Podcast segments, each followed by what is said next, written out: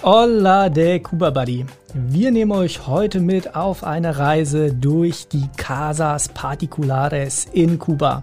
Am Ende dieser Folge wisst ihr, was eine Casa Particular genau ist, was so besonders daran ist, in einer zu übernachten, welche Geschichten ihr in einer Casa Particular erleben könnt, welche Dinge ihr auf jeden Fall vermeiden solltet und welche Tipps wir für euch haben, wenn ihr in einer Casa in Kuba übernachten möchtet. Außerdem beantworten wir die Frage, warum gibt es eigentlich keine Casas an den karibischen Stränden in Kuba? Ich bin Chris, Gründer und Geschäftsführer von Kuba Buddy und heute zusammen mit Kuba Buddy Vincent. Buenos dias, Chris. Du hast kubanische Wurzeln. Jo. Erklär uns doch mal, was ist eigentlich so besonders an einer Casa Particular? Also für mich äh, persönlich ist eine Casa Particular was ganz Besonderes, weil ich meine ganze Kindheit immer in meinem Urlauben meine Familie besucht habe in Havanna und ich halt äh, privates Leben in einer kubanischen Familie halt immer hautnah miterleben konnte. Und Casa Particular ist im Endeffekt nichts anderes, aber für einen Reisenden, der Kuba entdecken möchte. Man lebt bei privaten Familien zu Hause in deren ähm, Unterkünfte, die die äh, vorbereitet haben oder umgebaut haben in eine Art Ferienwohnung, aber in einer doch anderen authentischen Art und besonderen kubanischen Art, wie alles in Kuba besonders ist.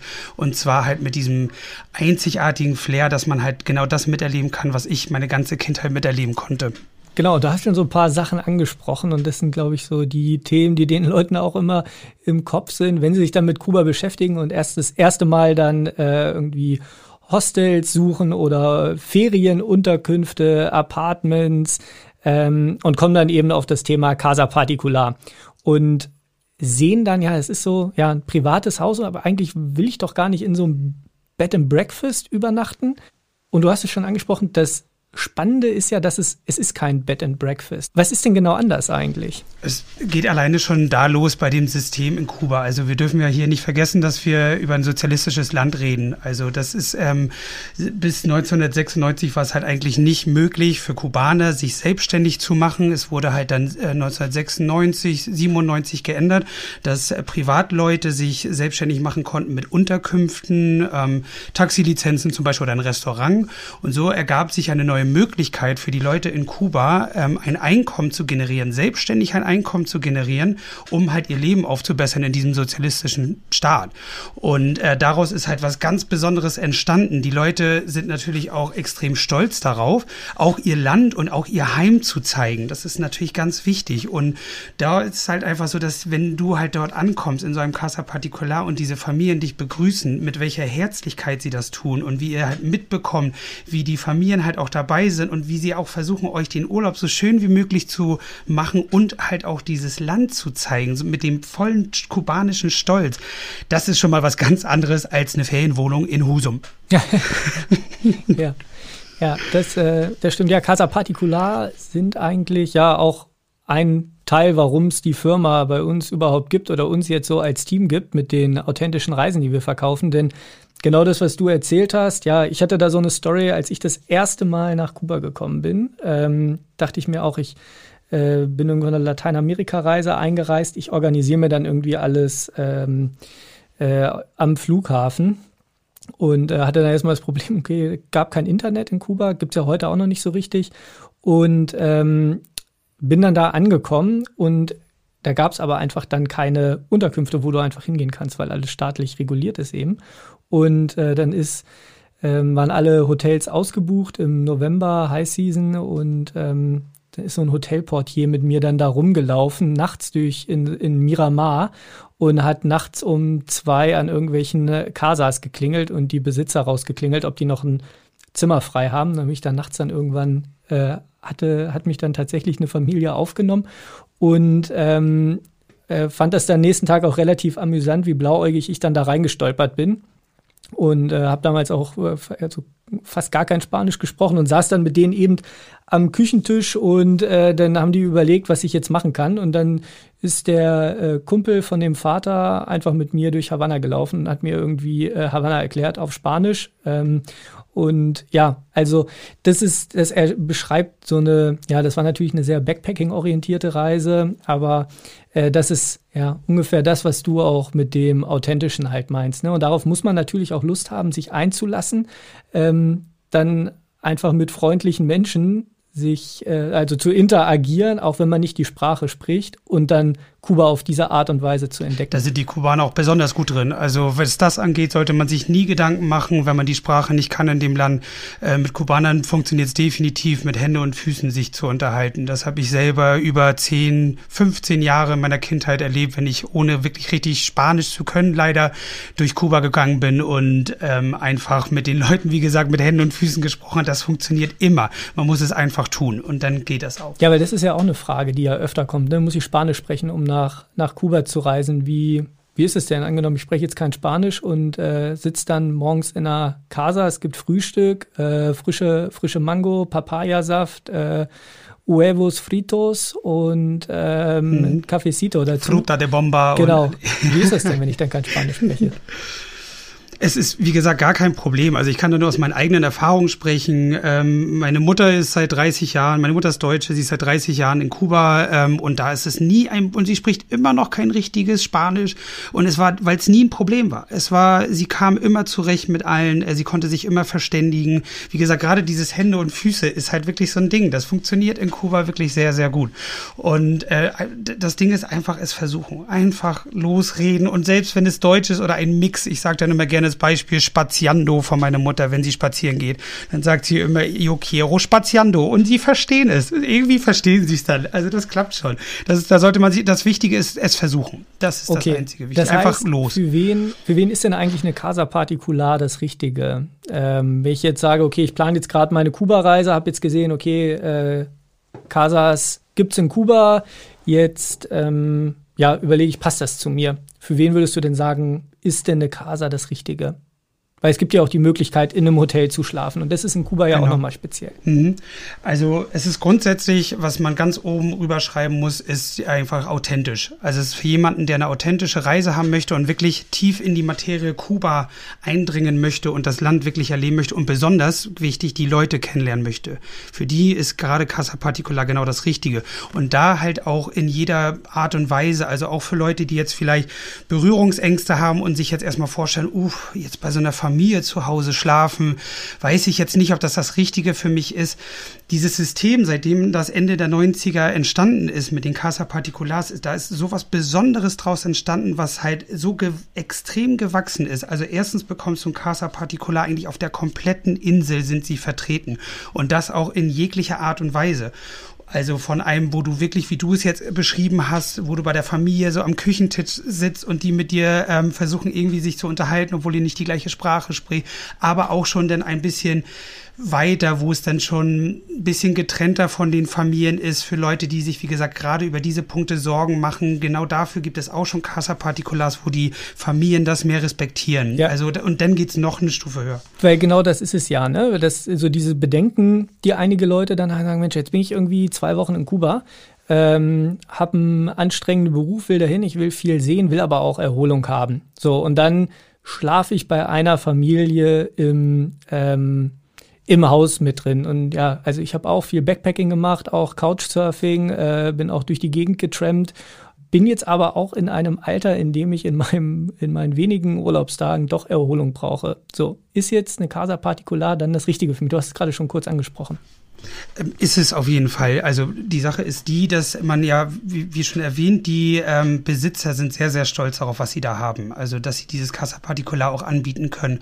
Und sie sind halt auch sehr stolz, dich als Gast zu haben. Und dann spielt für sie auch eine, der Respekt eine große Rolle. Sie merken, wenn du zum Beispiel jetzt nicht unbedingt den großen Kontakt haben möchtest oder du jetzt zum Beispiel vielleicht mit deiner Partnerin dich einfach auf, die, auf Kuba konzentrieren möchtest und vielleicht auf das, was um, um, um der Casa herum ist. Das, das merken sie das respektieren sie und dann werden sie dich auch dementsprechend ähm, behandeln. Also da muss man sich keine Sorgen machen. Schon das, was du auch angesprochen hast, in den letzten Jahren hat sich da einfach extrem viel, extrem viel entwickelt. Ähm, es gibt halt Casas ja für, so wie Hotels eigentlich auch, in, äh, für jeden für jedes Budget, für jeden Geschmack mit der Ausstattung, was eben dann da drin ist. Klar, ich krieg da als ähm, Backpack, also generell ist Kuba ja schon eher teureres Reiseland. Ähm, mal gucken, wie das jetzt mit der Währung, Währungsumstellung, äh, früher gab es ja zwei Währungen, jetzt gibt es nur noch eine, müssen wir mal gucken, wie sich das entwickelt.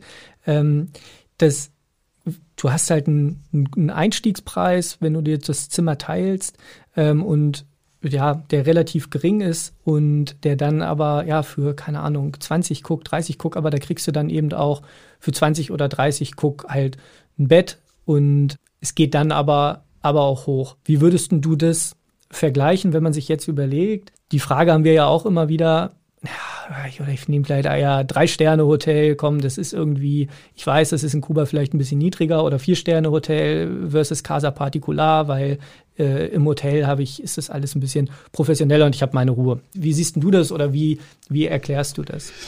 Also grundsätzlich müsste man da noch differenzieren, glaube ich, äh, was man von seinem Urlaub erwartet in Kuba. Ähm, wenn man jetzt zum Beispiel genau diesen Vergleich nimmt mit den Hotels, äh, professioneller ist die Frage, sind sie wirklich professioneller, die Hotels, als jetzt, wie gesagt, so eine stolze Familie, die halt äh, das eigene Zuhause anbietet und halt wirklich das Land zeigen will. So ist wirklich jetzt ein Hotel nach, in einem sozialistischen Staat, wo jeder das gleiche, wir, wir kennen die Gehälter in Kuba, wir wissen, dass die nicht so hoch sind äh, ob jetzt dort jemand, der dort arbeitet. Ja, bisher so 20, 20, 30 Euro für einen Arzt und ungefähr auch das gleiche für einen Taxi. Korrekt, und auch einen Hotelangestellten, genau. So, und ähm, das heißt, diese Intention, jetzt unbedingt Feuer und Flamme für seinen Job zu sein, ist, glaube ich, bei dem ähm, an der Rezeption in so einem Drei-Sterne-Hotel nicht so hoch wie eine, ein stolzer Familienvater, der halt sich ähm, mit Herz und Blut so ein Casa aufgebaut hat und dort Leute bei sich zu Hause einlädt. Genau, wo du es jetzt gerade sagst, ähm, eine Casa, die ich da,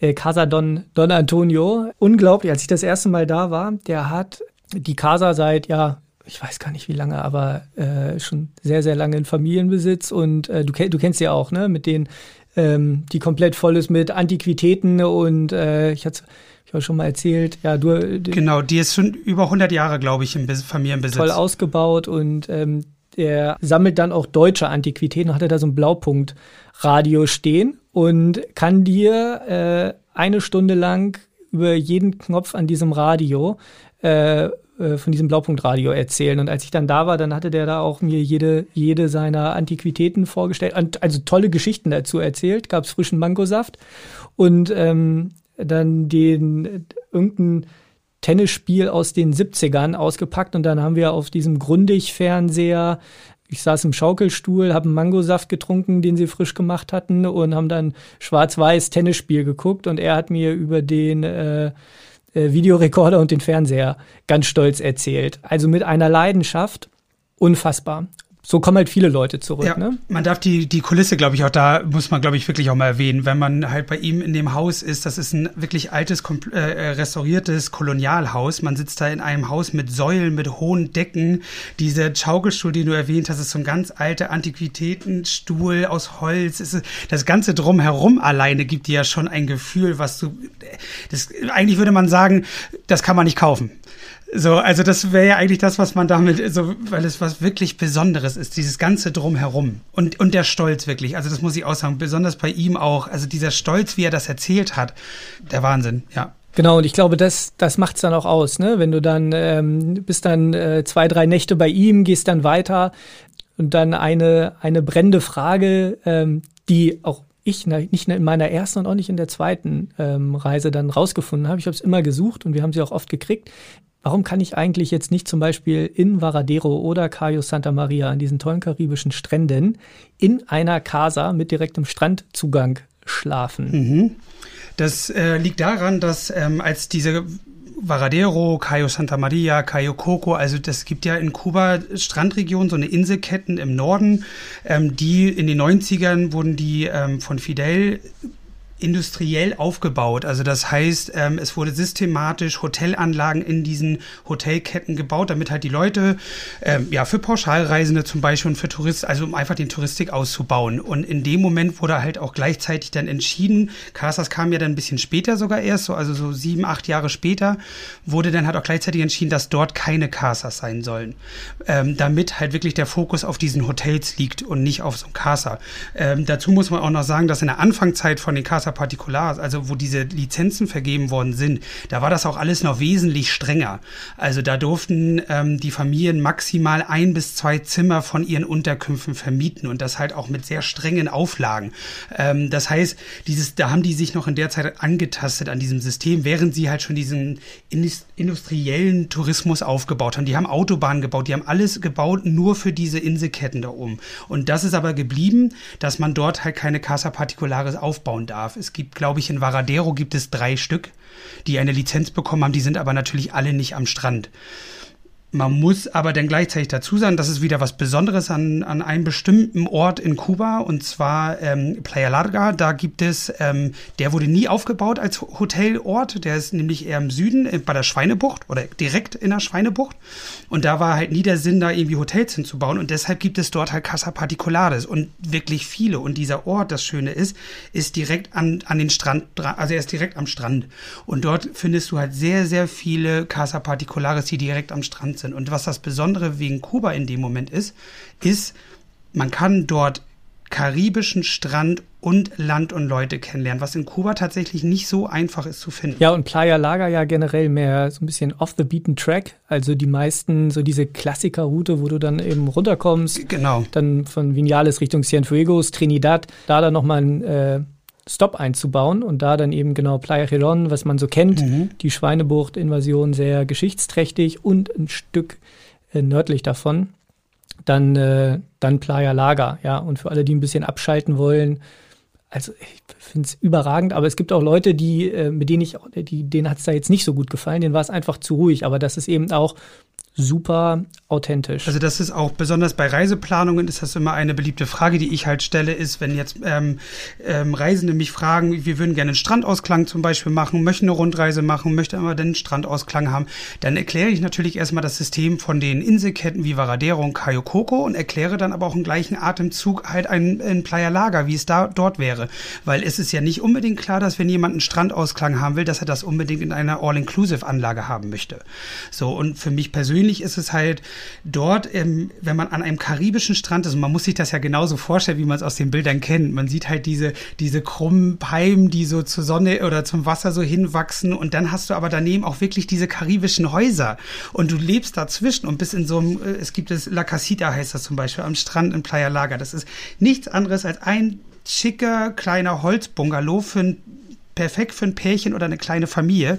Es gibt nur, das ist nur eine Küche, Badezimmer, ähm, ein Doppelbett und eine wunderschöne Terrasse. Und wenn du aus dieser Terrasse rausgehst, bist du, hast du an den Füßen Strandsand und du siehst das Wasser und dort kriegst du dein Frühstück. Die Familie wohnt nebenan, die wohnt ja nicht mal dort, die kommt dann hin und bringt dir das Frühstück draußen hin und du wachst morgens auf und sitzt, äh, kommst raus, sitzt, setzt dich an den Strand und kannst dort halt einfach Papaya essen, Mango essen und währenddessen aber und wieder authentisch. Du, um, um dich herum sind die Kubaner. Du hast halt keine Attraktionsanlagen oder sowas, sondern du bist halt genau bei den Kubanern drin. Und das, deswegen ist es wichtig, sowas zu erfahren.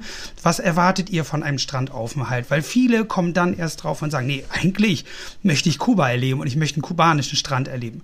Und dann ist natürlich sowas wie Playa Laga genau richtig. Genau, da kommt mir jetzt, fällt mir jetzt gerade Baracoa ein, das ist natürlich dann komplett im Osten. Da war ich dann 2015 äh, das ist auch halt sehr, sehr untouristisch. Und da hatten wir auch mal so eine, sind wir auch mal in so eine Casa reingestolpert und äh, hatten dann das Vergnügen, da zwei Nächte äh, oder drei Nächte zu schlafen. Und äh, ja, bist du halt direkt am Strand, aber äh, ist dann halt nichts los.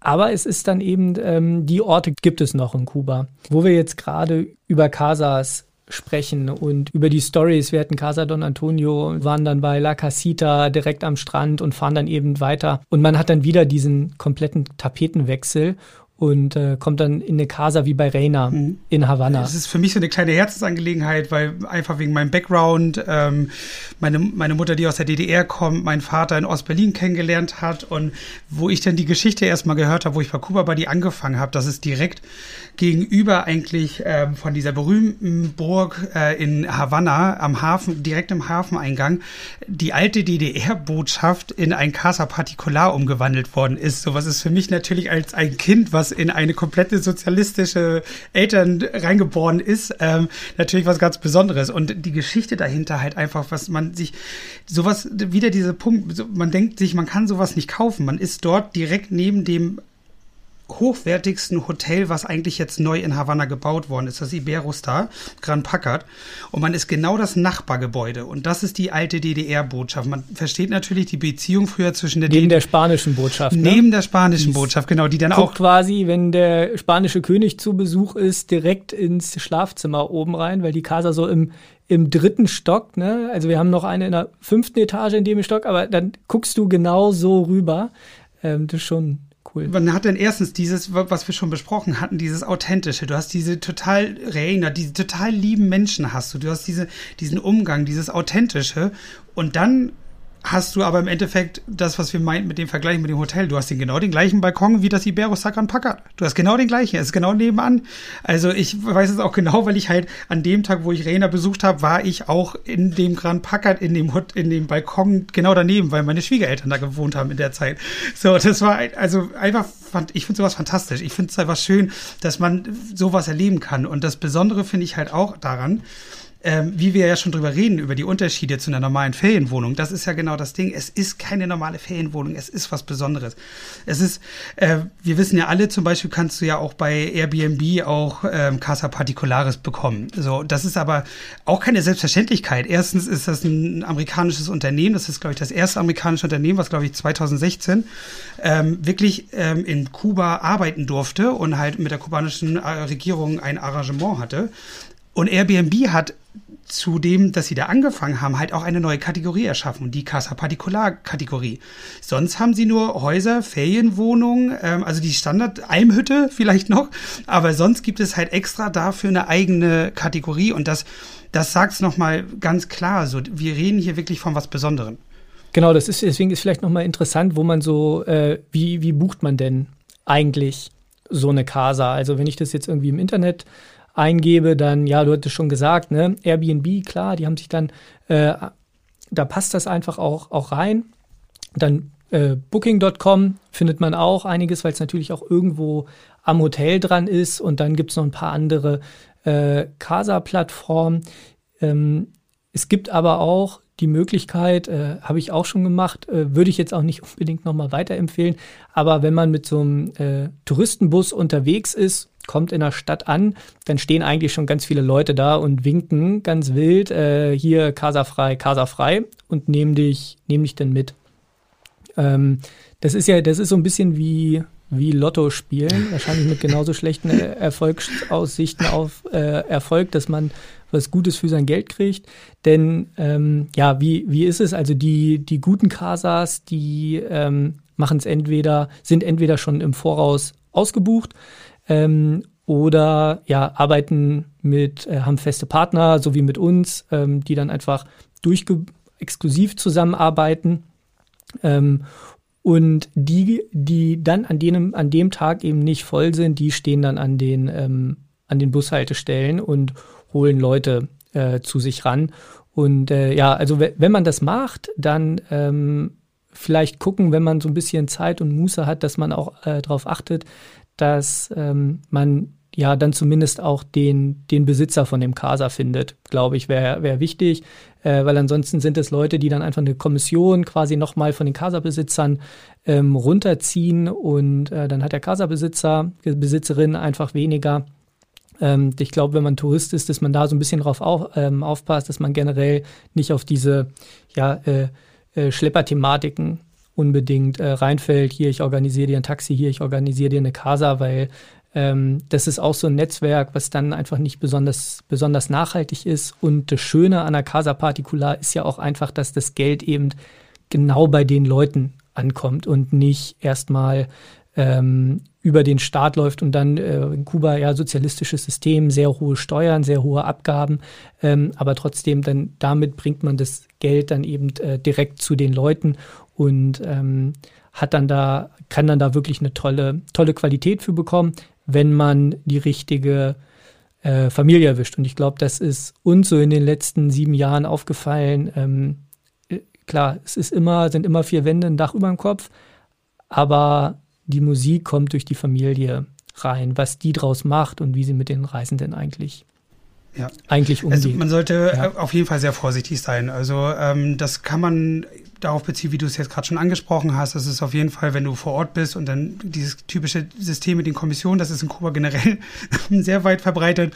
Ähm, da sollte man halt auch wirklich vorsichtig sein. Ähm, du hast es ja auch genau richtig schon gesagt. Also ähm, das Geld sollte halt bei dem Kassabesitzer landen. Und wenn das Geld nämlich direkt beim Kassabesitzer landet und der dieses System aufgebaut hat, dann wird er das auch da rein investieren in sein Kassa zum Beispiel. Der wird halt auch sich darum kümmern, dass es halt auch immer ähm, ja immer repariert ist, dass halt immer alles top in Schuss ist, wenn ein anderes Casa eher das System verwendet, dass er ein Netzwerk an Leuten hat, die rumlaufen und die dann im Endeffekt bezahlt, dann wird er nicht mehr viel in seine Casa stecken und dementsprechend wird die Qualität dann auch sein. Und ähm, da muss man wirklich vorsichtig sein. Da muss man selbst vorsichtig sein bei Booking.com oder Airbnb. Das ist im Endeffekt kein anderes Thema. Das ist im Endeffekt das Gleiche. Da kann jeder sein Casa anbieten, der möchte. Und der kann Fotos reinstellen, die von der Casa sind oder auch nicht. Und es ist mir selber passiert, ich glaube, du hast mir das auch schon mal erzählt, dass dir das passiert passiert ist, dass äh, du buchst dann sowas und dann im Endeffekt kommst du hin und dann ist das Casa voll und dann schleppen die dich halt durch die Straßen und bringen dich dann in ein ganz anderes Haus. Ja. Ja, das ist halt so der Klassiker, ne?